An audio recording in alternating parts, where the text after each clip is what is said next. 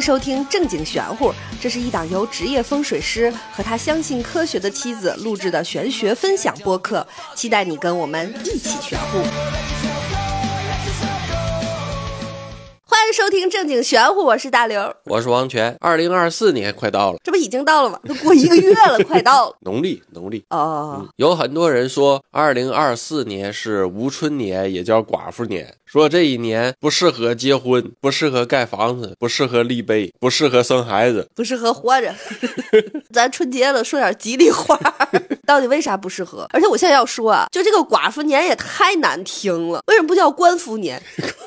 啊，弱势群体还得再被歧视啊，啊！人家本来就是死了老公就很惨，嗯，是一个悲伤的事儿，还还用她这个寡妇，真的就这个寡妇这俩字儿，现在就已经无好法难听。对，就无法正视，真的是太讨厌了。实际上，本来并不叫寡妇年，无春年被称为寡年，谁嘴欠，在后边加个夫，没有那个妇，也不知道怎么流传的，后边就给加了个妇字，就变成了寡妇年。讨厌。寡年也叫滑头年、无春年。嗯滑头不是那个耍滑头的那个滑头，虽然字儿是那俩字儿，嗯，滑的意思是滑胎的那个滑，就是丢了。哦。意思都是这一年的农历当中没有立春，嗯实际上并不是没有，而是立春被提前了，哦或者准确的说是农历被延后了。哦，以前我们讲过，农历的计时嗯和干支纪年二十四节气的计时嗯一个是汉历，一个是夏历，嗯它是两种不同的计时方式。嗯，虽然也记不住，你说你的，出现无春年或者是双春年，也就是二零二三年的今年嘛，嗯嗯。是因为闰月。 哦，那这个双立春是怎么个立春？有两个立春。二零二三年的双立春是开年一个立春，是二零二三年自己的。嗯第二个立春是拿了二零二四年的立春，放到了二零二三年当中，所以是双立春。哦，所以就是今年的这个立春，其实还是在这个农历的二零二三年里，对不对？对，哦，所以二零二四年就没有立春了。理论上叫没有立春，但实际上是有的，只不过是提前了。哦因为农历多了一个闰月被延后了嘛。哦，所以我们今天讲立春，对不对？我想起来李亚鹏录他那二十四节气的时候，狮子公喊立春，小满，然后旁边有人答应，哎。 烦死。先说一下民间传说的无春年与吉凶祸福有关系吗？不能结婚，不能盖房子，不能立碑，不能生孩子，嗯到底能不能？实际上是能的。我也觉得是日历上的一个小变动，我这人生大事儿都不能干了。 你想想，不结婚，不盖房子，不立碑，行，人能控制；不让生孩子有点过分了。你还挺响应国家号召，先来说说为什么民间流传无春年不让结婚。这年不想随份子。说吴春年不让结婚，来自于立春的寓意。嗯立春的立指的是开始，嗯春指的是春天，立春的意思是春天开始了， 嗯，而立春代表的是万物孕育，开始萌动，要生根发芽了。嗯没有立春呢，有的人就觉得没有这个生命萌动期，怎么会没有？认为无春代表无子，哎呀呀呀呀！就是这个种子不再萌动发芽，没有后续，嗯不能延续后代，嗯，所以有的人觉得这个不吉利。其实没所谓，立春永远有，只不过提前提后而已。对，实际上没关系，只只是是只是两个不相干的东西被人联系了起来。嗯，硬要往坏处想。对，哎呀，高举悲观主义大旗，生觉得老天要迫害 我，在这一年啥也不让我干，他只想躺着。还有一个是不让盖房和不让立碑，盖房也是同样的道理。古代的时候盖房，房盖好了之后人住进去，寓意着对未来的生活充满了美好的希望。嗯，而无春年盖房子，有的人就会觉得生活没有希望。像立碑一个道理，立碑是阴宅当中，也就是墓地非常重要的一个项目。嗯，坟墓上的碑相当于家里的入户门或者是大门，它是一个门面。嗯所以碑对于坟墓来说非常的重要。同样说吴春年气场不好，立了碑会对后代以及葬者有不好的影响。嗯这一个我自己了解到的，嗯，目前书上没有看到这种关于风水不好的说法，所以吴春年该结婚结婚，该盖房子盖房子，该立碑立碑，该干嘛干嘛。嗯，哎，有没有什么节气？就是他说这年就是不适合工作， 就适合躺着。 对，摸鱼。要是有一个这个说法就好了。在古代的时候，立春的这一天，人们是要举行祭天仪式的，哦，而且是要祭大三牲，就是牛、羊、猪。没有鱼虾蟹，人海边儿的怎么整？大三生是猪、牛、羊，而且是整个的，一头一头的，对，一头一头的。猪牛羊嗯，葱姜蒜，葱姜蒜就不行了，谁进不吃调料吗？肉桂、陈皮、花椒，要炖了。 问你个冷知识，嗯，你知道祭天的天指的是谁不？天，嗯老天爷，对啊，老天爷是谁呀、老天爷是谁？啊？老天爷就是老天爷，他还有名儿，老天爷不是玉皇大帝，玉帝老儿，玉帝老官儿，老天爷指的是昊天上帝。昊天上帝，对，上帝叫昊天，不是上帝叫昊天，上帝嗯指的不是那个尬的，上指的是高位、无上的意思，嗯帝指的是帝君，昊天是他的称谓。我不知道昊天，我只知道傲天，我只知道龙傲天，有的也说老天爷是帝库和帝俊，这有谁？地库， 地库，地库不行吧？地库容易淹水，地库里都是车， 地库又是啥？这个啊，我们以后出一期神话慢慢讲。哦，嗯这都是神话人物对哦，所以说老天爷就是昊天上帝，对，昊天还有一个别名叫黄天，皇天在上。对，皇天后土的那个黄天，哦，那青天大老爷又是谁？包公。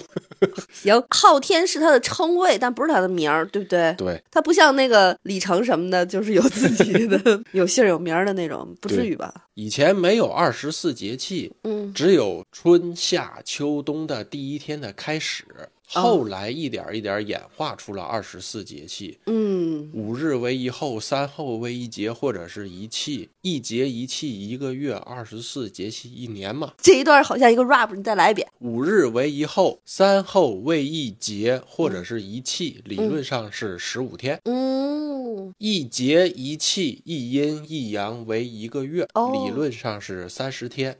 哦，二十四节气十二个月为一年，理论上三百六十天。哦，就又兜回来了。对应的是地球围绕太阳绕一周，嗯，三百六十度。嗯，我脑子里忽然有一那个，就我们那个上学时候那地理老师讲那个什么春分秋分，正好是什么地球转的时候的两个节点什么的。他拿着一个苹果，苹果底下插着一个筷子，在那儿他说这是地球，然后把那个地球仪就当太阳还是怎么着的，反正就他在那儿绕着转。嗯，转给我们演示，但我现在什么都没记住，只记着那个插着筷子的上的苹果，当时特想吃。我们都知道，地球围绕着太阳转，它的轨道实际上是一个椭圆形，嗯它有近日点和远日点，对，这样就分出了冬和夏。嗯因为春分和秋分是相互对立的两个平均的近日点，嗯所以就出现了春分、秋分、冬至、夏至。嗯这个，如果我们以一个俯视的视角去看太阳系的话，嗯，春分、秋分、冬至、夏至，你可以理解这四个点在地球围绕太阳转的圆圈的四正位。你按照东南西北去理解，就是正上下左右。嗯嗯。而立春是在地球与太阳的轨道的右前方，这个椭圆是地球围绕太阳旋转的椭圆形轨道。嗯而为了计算地球围绕太阳公转对地球产生的影响，古人非常的聪明，古人发明了一个东西叫做黄道。嗯嗯，你就理解成辅助线。哦，这个黄道是地球围绕太阳公转一个标准的圆圈儿，嗯，以这个为基准去计算地球在椭圆形轨道上运转的时候对于黄道的偏差。这个时候就能计算出来地球上的温度变化、气候变化，因为它有一个标准的东西，就是 x 轴和 y 轴上面有一个零的标准点，以这个标准点去计算正数和负数，也就是热和冷。哦，如果你们这一段听走神儿了，正常啊，我也走神儿了。还有一个是地球围绕太阳转一圈是三百六十度，嗯，二十四节气一年理论上也是三百六十天，嗯，所以对于地球围绕太阳公转，相当于每走一度，对于地球上来说是一天，哦，绕了一圈是一年。好，讲的好，反正权儿哥就是嘎嘎的给你们讲啊，听不听得进去就看自己了。说完了理论天象，我们来说说立春这一天吃点啥。 哎呀，这个我行， 我行了啊，同志 们。刚才这段睡睡挺好，这段我行 了。就这录节目啊，我的精神状态就是先说寡高低起伏，对，先说寡妇账的时候，我就骂街，不能这么说人家什么这些。然后紧接着讲知识，我就休眠。紧接着又唠着吃点啥时候，我就又活了。估计你们跟我一样，好多人都说说王权儿那个说话跟念书一样，他真的就是这样。呃，他日常生活中跟我也这样，你们不要骂他，要体谅他。他很想给你们讲知识，普及这些先人伟大的智慧。嗯。有我在的啊，看我面儿听我啊。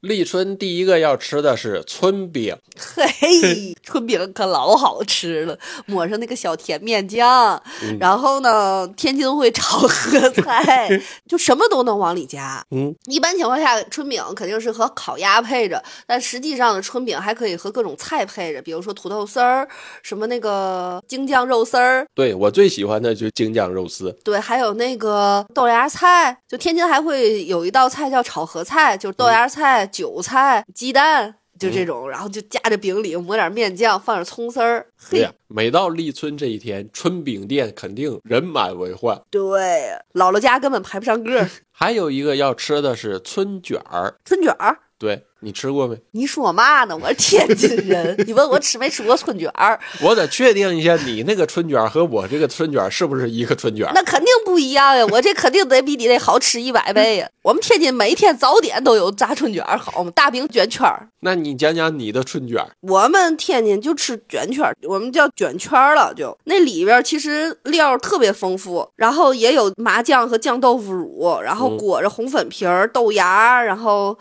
反正各种菜炸的老大一个儿了，夹大饼吃，我们都春饼夹不住，夹大饼吃。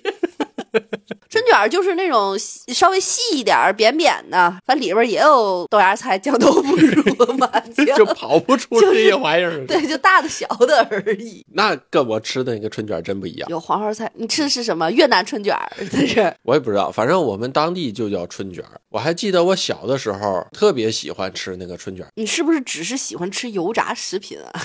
对，确实是油炸的。它是这样的，外边一层薄饼包成一个荷包样的方形，里边是红豆沙嗯，卷成的一个包，然后炸，炸出来之后一咬，外边是脆的，里头是那个红豆沙，非常甜。嗯，啊，天津还有一个，嗯但是我忘了是立春吃的还是二月二吃的。啊就天津人可在 在这个关键节点上吃了，他那个也是夹饼里的，是虾米托儿，啊，就是用新鲜的小河虾，不是那嗯种干虾皮儿啊，是新的鲜的小河虾。多大的虾？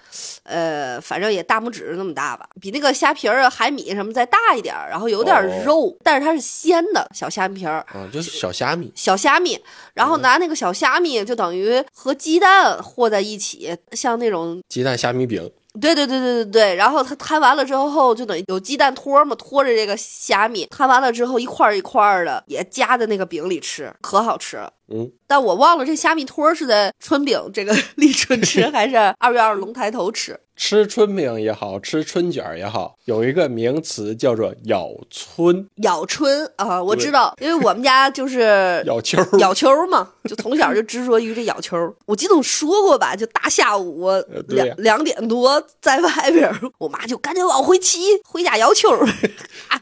回家切开西瓜就奔的一 口，大家也可以把你的家乡立春吃什么打在我们的评论区，让我看看，让我别局限于我们天津的美食。今天还有一个要说的关于立春的重点嗯，是属相，啊，对对对对对，你也可以理解成生辰八字。哦，这个就跟玄学相关了。对于干支纪年上来说，嗯，二十四节气有十二节和十二气。哦，二十四节气是十二节和十二气，而不是二十四个节气。对呀，第一个叫节，第二个叫气，一节一气为一月。从哪个是第一个呢？立春是二十四节气当中十二节的第一个，十二气的第一个是雨水，雨水十二节的第二个是惊蛰。啊、后边就不用买。对，这就是为什么节气有立春、雨水、惊蛰，后边是春分、清明等等等。嗯，在干支纪年当中，每一个跨年也好，跨月也好，都是落在节上。哦，不管你是打开万年历也好，或者是其他的一些个干支纪年的书本也好，嗯你就会发现，是凡是到了节，嗯都是干支纪年变化的那一天。嗯，这一天我自己觉得情绪还挺受影响。对体质敏感的人嗯会非常容易受气场改变的影响。示范到节气的时候，嗯大气场都是相对于有点波动不稳，嗯，所以也会略微的影响人的情绪和气运。也就是说，节气那一天本身就是一个转转换的时候哦，因为其实最近是年底，听的人少了，然后不听，然后就跑来问我，就很多人年底真的是气运转换，呃，而且是非常大的气运转换，对，所以就是很多人有不顺的呀，就感觉这一年在年底这个频繁的出一些事儿什么嗯的，其实都正常。这么说吧，五日为一候，嗯这个候时候的候，嗯候的转换是日气运的波动，嗯一个节加一个气为一个月，这是一个月的波动。嗯到了跨年，这是一个更大的波动。对于今年来说，是二十年大运的转换，实际上是气场转换最大的一个波动的情况。嗯，所以，对于今年年底来说，大家一定要求稳，凡事不要急躁，稳稳当当的把这一年过过去。嗯，再嘱咐一遍。对再扯回来，干支纪年用的是十天干和十二地支去记录时间的方式。嗯，而人出生用的八字嗯也是用干支纪年代表。嗯干支纪年的变化是落在二十四节气的节上，嗯所以要确定你到底是什么八字，是什么属相，一定是根据二十四节气来确认的，这个是最精准、最准确的，而不是所谓的农历月份，也不是阳历的那个二零几几年。哦，在卖手串儿的这过程当中，就会发现好多人他闹不明白自己属什么。连我这三十多年，嗯，认识你之前，我都是以为就是老人就是过了，好像大年三十儿、初一了换对属相，正月初一，换属相，嗯，实际上不是。按照命理学来说，嗯，你的属相是以年柱来看，嗯而年柱的变化是以二十四节气来定的。哦真正的你换属相的那一天是立春，哦，精确的说，嗯是立春的那一天，嗯，地球在黄道日的第三百一十五度正位上，按照现在的计算，就是立春的那一天，二月三号，或者是四号，或者是五号，嗯多少时多少分、嗯多少秒，嗯，过了这一秒，算是过了立春，你的属相算是换了。哦在这一秒之前出生都是上一个属相，对，所以好多人 也是三十多年就算错自己属相了，对吧？我们也遇对到过这种情况，而且我们也确实遇到过，就是二月四号生的对，朋友，然后权哥就得找他要这个出生的具体时间，具体时间，还有地点，算他这个真太阳时，真太阳时，然后来算出来他到底是属什么的。是的，嗯，好多人这个属相啊，可闹不明白了。我们还遇到过一个属相看上日柱了，就明明属龙的，非得说自己属鼠，反正就 三十多年也没闹明白。 但这些我都理解，因为这些事儿我也、我也不知道。我这三十多年也以为过了大年初一就换属相了。实际上就是看立春之后它的那个干支纪年的那个地支，地支是什么，对应的是你那个属相，就是子鼠丑牛寅虎卯兔的那个子丑寅卯。嗯，也就是说，比如说甲子、甲戌什么的，这这种是吧？对，就看那个戌子丑，这是你的属相。哦，二零二四年是什么？甲辰呢，就是辰龙嘛。嗯像涉及到八字命理，嗯行业内有一句话叫做“算命不算子时命，嗯，见了子时真要命哦，就是在这个种卡着那种十二点要转的那种，其实也算不清楚了，是不是”。？对，出生的时间卡着跨天，就代表着他的日柱是要改变的，所以这一下实际上是八字当中就变了四个。哦这种情况下是很难去算得准的。哦，那这种人就别算了呗。对你再赶上嗯像立春前后的这一个，那如果这个人叠 buff，就是在这种立春，然后又卡着那种十二点的那种，就更算不准了。立春卡的是立春的那一秒。哦，要这么卡就完了呗。对，有很多的师傅算八字以立春的子时去变，啊、但实际上应该精确到立春的那一秒，但每年的立春的那个时间都不一样啊。哦对，都不一样。立春的前一秒，整个八字和立春后一秒，整个的八字全换。听着就来劲，就是宇宙大难题，谁也算不对明白。立春那一天出生的人，就别去算命，哦，算不明白。通过我卖这么多手串儿，我知道咱们群友可有啊，自己就别算了。对，嗯，根本算不明白，因为本身你出生的那一天是应着当时的气场下来的。啊、你出生时候的那个命运点，是和当时的大环境气场是有沟通的。嗯，立春的那一天，整个大环境的气场就是大波动的。嗯，然后你应着这个时间下生出来，里边涵盖的命运线也是大波动的，嗯波动越大越不精准。嗯，就跟我遇上有过那个星座，正好在这个星座转换的对那一天生的，就是也闹不明白是这个星座还是那个星座的，就也很不准，就对两边根都本不算准。不明白。所以这里劝大家一句，嗯，特殊时间出生，准确点说就是二十四节气当中的节那一天出生的人，嗯，尽量就别去算命了，没啥用，哦，别费那个钱。就大概率上也不是很准了。对，算不准。假如平时算命的时候能说对你六七成，嗯，到了你的这一个能说对你一两成就算厉害的了，是不是因为你不行，人有厉害师不行，也有可能吧。是吧？嗯，是不是你在这块儿不行？对，反正你也呃，权哥不算命不看事儿啊，再嗯再在这儿说一遍。说到看八字，给大家推荐一下吧。嗯有个 app 叫做“问真八字嗯”，这个 app 是我目前见过的相对于更准确的。大家想看自己到底是什么八字的，嗯看自己五行缺什么的，看自己是什么情况的，可以用这个来看。嗯但是呢，因为这个偏专业一点儿，大部分的人是没学过相关知识的，所以很有可能看不懂。嗯嗯只能看一些个基础信息，比如说我八字是什么字儿，都是什么五行，这个上面是写的，其他的你就知道就得了。嗯，这个 app 也没给我钱，对，这个 app 没打广告啊。只是是权哥自己爱用这个。对，其实我自己用的时候是问真八字加上万年历，嗯还有一个八字排盘三个 app 一起用。哦，有很多的网友在问，到底应该用哪个 app 去看自己的八字？嗯因为我发现嗯有些 app 的开发，它的基础理论是不对的。哦，怎么不对？比如说，有的 app 写你属什么，它是以阳历来算的，啊一月一号给你变属相；啊，有的是以这个这个还不记我呢，对我至少还放到大年初一才变的。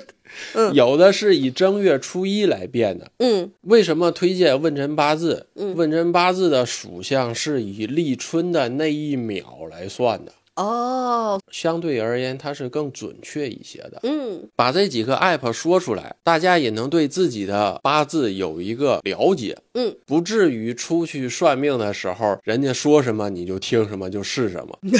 但感觉啥也不知道的，光看 app 也还是不了解呀。那些个八字上写的那些东西，我觉得我们回头得单开一期讲一讲。还有的网友想听食神呐、之类的，嗯，问这一类的东西都代表着什么东西，嗯这个我们后边再开。食神代表安然销魂饭，又来一遍。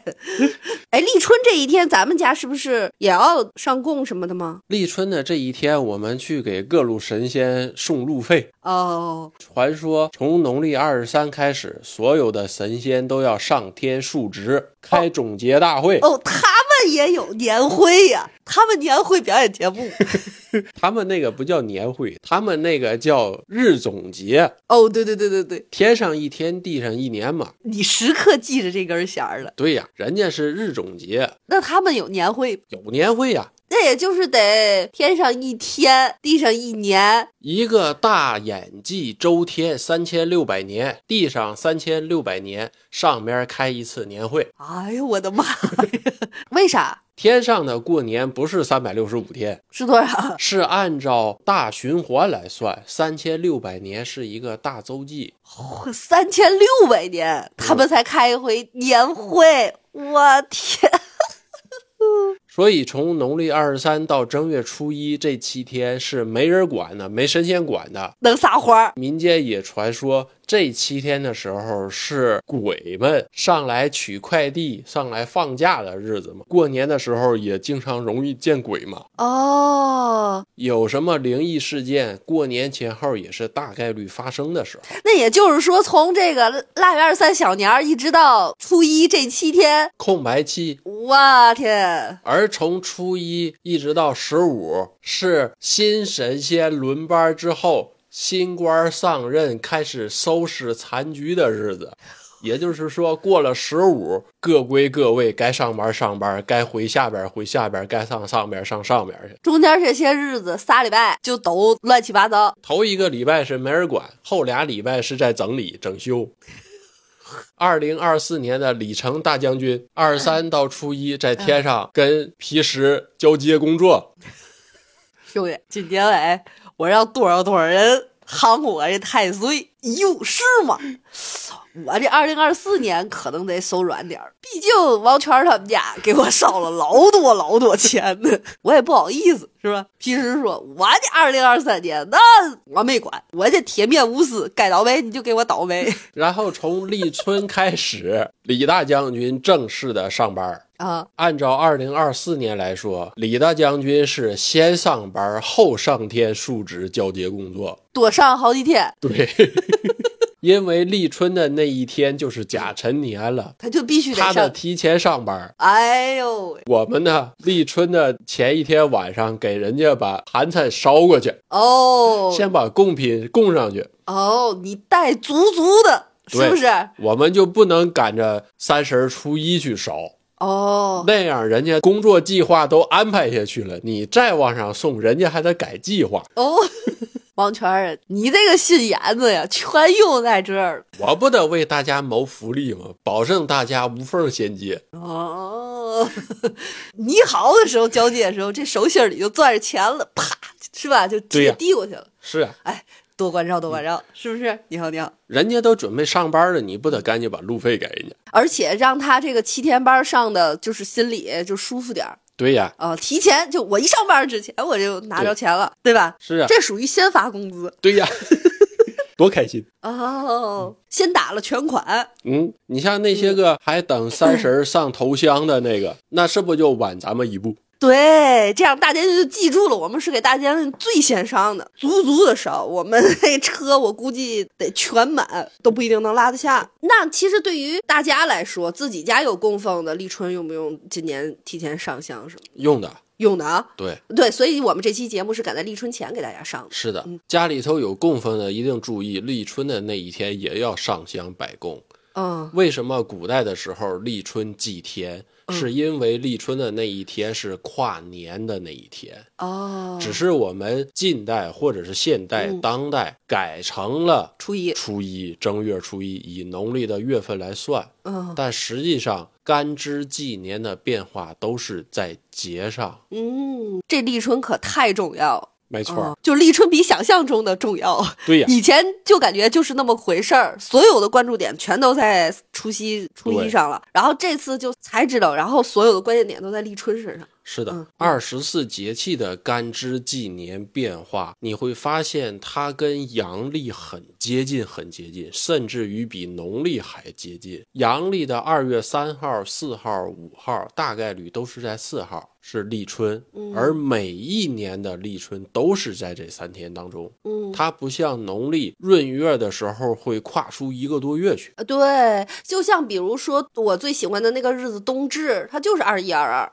对呀、就这两天，二十是一、的二十二、二十一、二十二。阳历是根据科学计算出来的。嗯，它精确到每一天有多少小时、多少分、多嗯少秒。而我们中国古代的智慧是以二十四节气来代表这个阳历。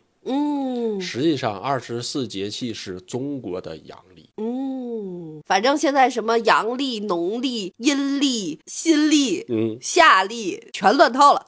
对中国上下五千年，每一个朝代或者是每几个朝代都会出现一个历法，嗯因为历史太长，所以历法的方式很多。嗯还有就是各个区域不同，因为中国土地大嘛，嗯，哎，我问点闲篇儿啊，就你说这些神仙会随着时代的发展会换，然后会更新吗？会换，以后会有 AI 神仙吗？那以后烧纸不用烧实体纸，可以电子转账吗？那得换算汇率。你说以后如果没有人类了，全都是智能人工 AI，是不是这些宇宙缥缈的神明也就不存在了？对呀，神明的存在基于人的信仰，和意意志，这是意识的问题。这个信仰背后的本质核心是精神意志。嗯民间常说“人争一口气，佛争一炷香”，这个一炷香代表的就是人的信仰和意志。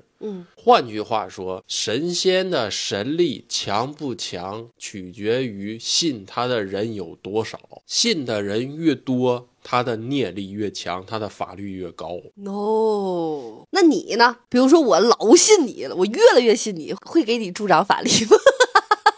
会，你是不是在 骗我？就是我越信你，你就越厉害。你越信任我，我们俩之间的沟通就越强。嗯，我告诉你怎么弄，会非常容易的去应验未来预计出来的这一条道路，也就是说，未来的发展很有可能就实现。科学里这不是典型的纯纯的心理暗示，什么墨菲定律，什么这个那个的。东西都是这个东西，只不过名词和解释不同而已。嗯，那如果我就是天天夸夸你，你也会越来越好吗？会呀、我会精神焕发，老树发新呀，金色的阳光多么灿烂辉煌。有点正文儿吧？ 正文就是无春年，该结婚结婚，该生孩生孩，该盖房盖房，该立碑立碑。无春年和吉凶祸福没关系，即使有关系，也是因为二十四节气大气场有波动对人造成的影响。嗯不要把这个影响的本源搞错了。嗯它的影响不是没有立春，而是因为立春的时候、节气的时候有气场波动。嗯行业内有很多的师傅利用这一点去卖东西，卖啥？比如说立春代表的是生发萌动，嗯，代表着希望；而无春年，有的人会说成没有希望。没有种子发芽，没有后续，寓意着不好。嗯，然后师傅就会卖你麒麟、麒麟哦送子、我还以为师傅会 给你唱首歌，《春天在哪里呀？春天在哪里》，然后劝你离婚，离离离离离离离离离离离。 师傅说：“春天啊，是一个劝离的、劝分手的。有很多的人，或者是有很多的师傅，为了卖东西挣钱，去找一些个这些个说法。还有一些个师傅为了挣钱，去刻意的去联系这些个东西，嗯，也是为了卖东西。就跟我最近发现好多人，他说他的朋友圈里卖的都说太岁有属羊的，然后还有的人说犯太岁的有十一个属性， 说是属鸡的，我就没有属鸡的。就甭活了，就对，但是咱们这样会不会断别人财路啊？会呀、你这样不行呀，你还别会啊，人家回头报复你，威武不能屈，是怎么回事？就是怎么回事，这么刚。就这么干。说到吴春年师傅卖麒麟，我还见过更离谱的，师傅都不认识什么是麒麟，然后就卖给你，告诉你这是麒麟。你卖了个啥？蛤蟆？因为神兽当中长得像的非常多，嗯，比如说麒麟、谢志、谛听、貔貅，很多人都分不清这些东西啥是啥。说不清。还因为麒麟这个兽儿从古到今是有变化和演化的。嗯清朝以前，麒麟是四蹄独角，嗯，头上一只角。嗯，所有的壁画出土的壁画都是独角。嗯，现在的麒麟都是四蹄双脚，头上两只脚。嗯因为网上流传的一张清朝时候的照片儿，说有两个方士嗯带着一只神兽，名叫麒麟。这只麒麟头上是双嗯角，四足是蹄子。从清朝以后，也就是那张照片流传出来之后，嗯，现代的麒麟才照着那一张照片去建模，去刻这个麒麟的样式。啊，现在某宝也好，商店里也好，卖的那个双脚的麒麟，来源都是清朝时候的那个照片儿。哦，那吼是啥？吼是狮子，哦，中国狮子，哦脖子上一团一团大毛毛的那个、哦，那个吼。哦，陛下、霸下， 陛下是皇上， 哦，那也要霸下，霸下是龙龟，这几个到现在你也分不清。分不清，分不清，对， 还有傻傻分不清楚。还有的师傅更有意思，卖人家摆件儿，卖那个镇水兽、避水兽，说这个能吸财。理论来源是三管人丁水主财，水代表财，我弄一个吸水兽，我就等于吸财兽。实际上不是那么弄的。实际上不是，那个避水兽是刻在桥梁岸堤上的，它是为了防止河水泛滥，呃，根本不是那么用的。这些知识是就你一个人知道玩儿吗？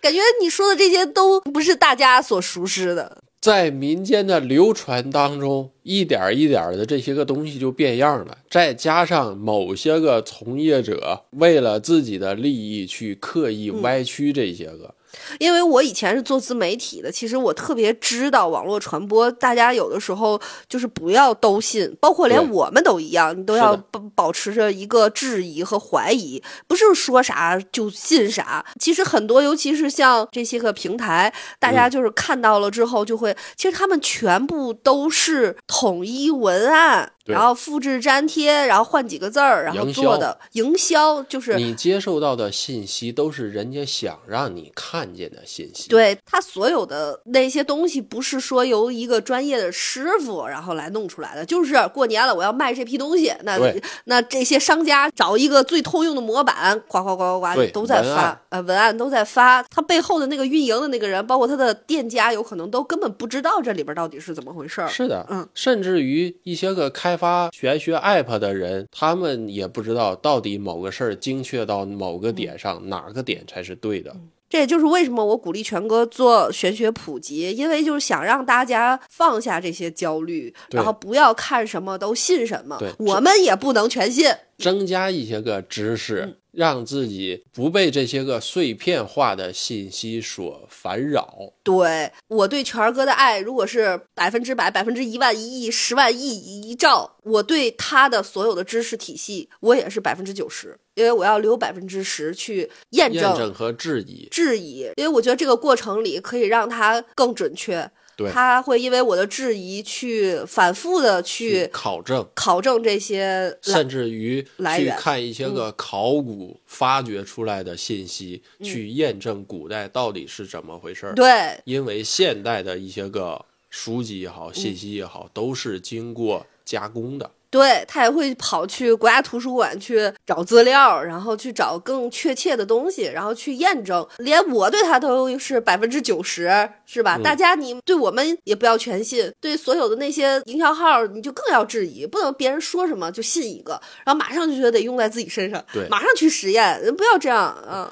听见的信息是要去考证和验证的。嗯比如说我自己来说，我看某本书出现了一个新的知识，我不知道的，嗯，我会关于这个信息对去找其他的书去验证这个是不是这么回事儿，对然后会去捋顺这个逻辑。嗯不管是从时间上也好，从理论上也好，嗯，最终这一条信息的采纳和运用，都是要经过其他的客观的理论去验证嗯，这个是这么回事儿，我才能把它纳为己用。没有办法验证的，对于我来说，只是看一下，我知道嗯就完了，就放下这个待查待考证而已。对。新年了啊，马上要立春了，对，这个可能在全儿哥心里立了春了，才算换了一个换了啊年在了，我这儿是立春，是跨年，对，跨年了。